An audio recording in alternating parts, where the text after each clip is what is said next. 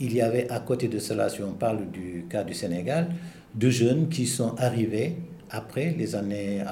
au milieu des années 70, fin, fin 60, pardon, et eux ne pouvaient pas intégrer, euh, si on veut, l'association des cinéastes constitués, Semben, Ousmane, Paulin Soumanou Vieira, en tout cas, ce qui étaient les vitrines du cinéma de l'époque. Pourquoi?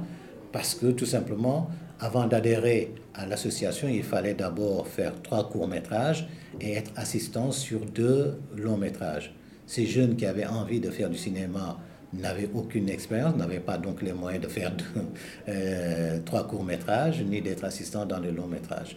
Et il y a eu une fronde puisqu'ils participaient à l'animation du centre culturel ici à Dakar, euh, parce qu'il y avait un ciné-club, il y avait une caméra-club, effectivement, qui initiait de jeunes cinéastes. C'est ainsi que les Samba Félix, qui est devenu vraiment l'incontournable du documentaire, Benjo Gaipei, euh, Momar Cham euh, et d'autres, donc ont élu domicile effectivement au centre culturel euh, français. Mahamad Johnson Traoré aussi, euh, donc ont élu domicile au, au, centre culturel français avec la mise en place d'un langage nouveau. Comme ils n'avaient pas les moyens, ils avaient mis en place bien sûr un système de, de solidarité entre eux. Euh, celui qui ne tournait pas, en tout cas participer à l'élaboration du projet des, des, autres. Et si on regarde, on a fait récemment une rétrospective des cinémas euh, sénégalais, et on se rend compte quand même qu'il y avait une complicité, qu'il y avait une mise en place d'un langage qui était directement, qui émanait euh, soit du néoréalisme italien, qui a beaucoup marqué le cinéma, pour une simple raison, parce que le néoréalisme est venu avec le décor naturel, avec l'homme du peuple, si on dit comme comédien. Et comme ces jeunes-là n'avaient pas les moyens de payer de grands acteurs, il y en avait peu, sauf les acteurs du, du théâtre, bon, les gens qui tournaient dans leurs films, c'était des copains, bon, c'était pas des professionnels du cinéma.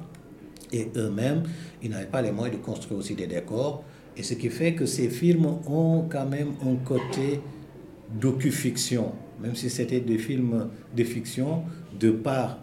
le, décor, on voit bien aujourd'hui leur intérêt, c'est plutôt l'intérêt documentaire et peut-être la mise en place d'un certain langage cinématographique tiré donc de la nouvelle vague, du néoréalisme, mais aussi de la mise en place aussi d'un autre langage cinématographique qui était quand même le cinéma nouveau-brésilien.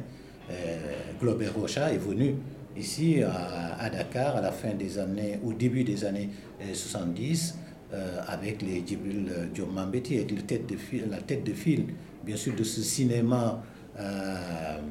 non conventionnel, c'est Djibril Diomambeti, avec Tuki Bouki, que l'on sait, avec sa manière de filmer. Et dans la même euh,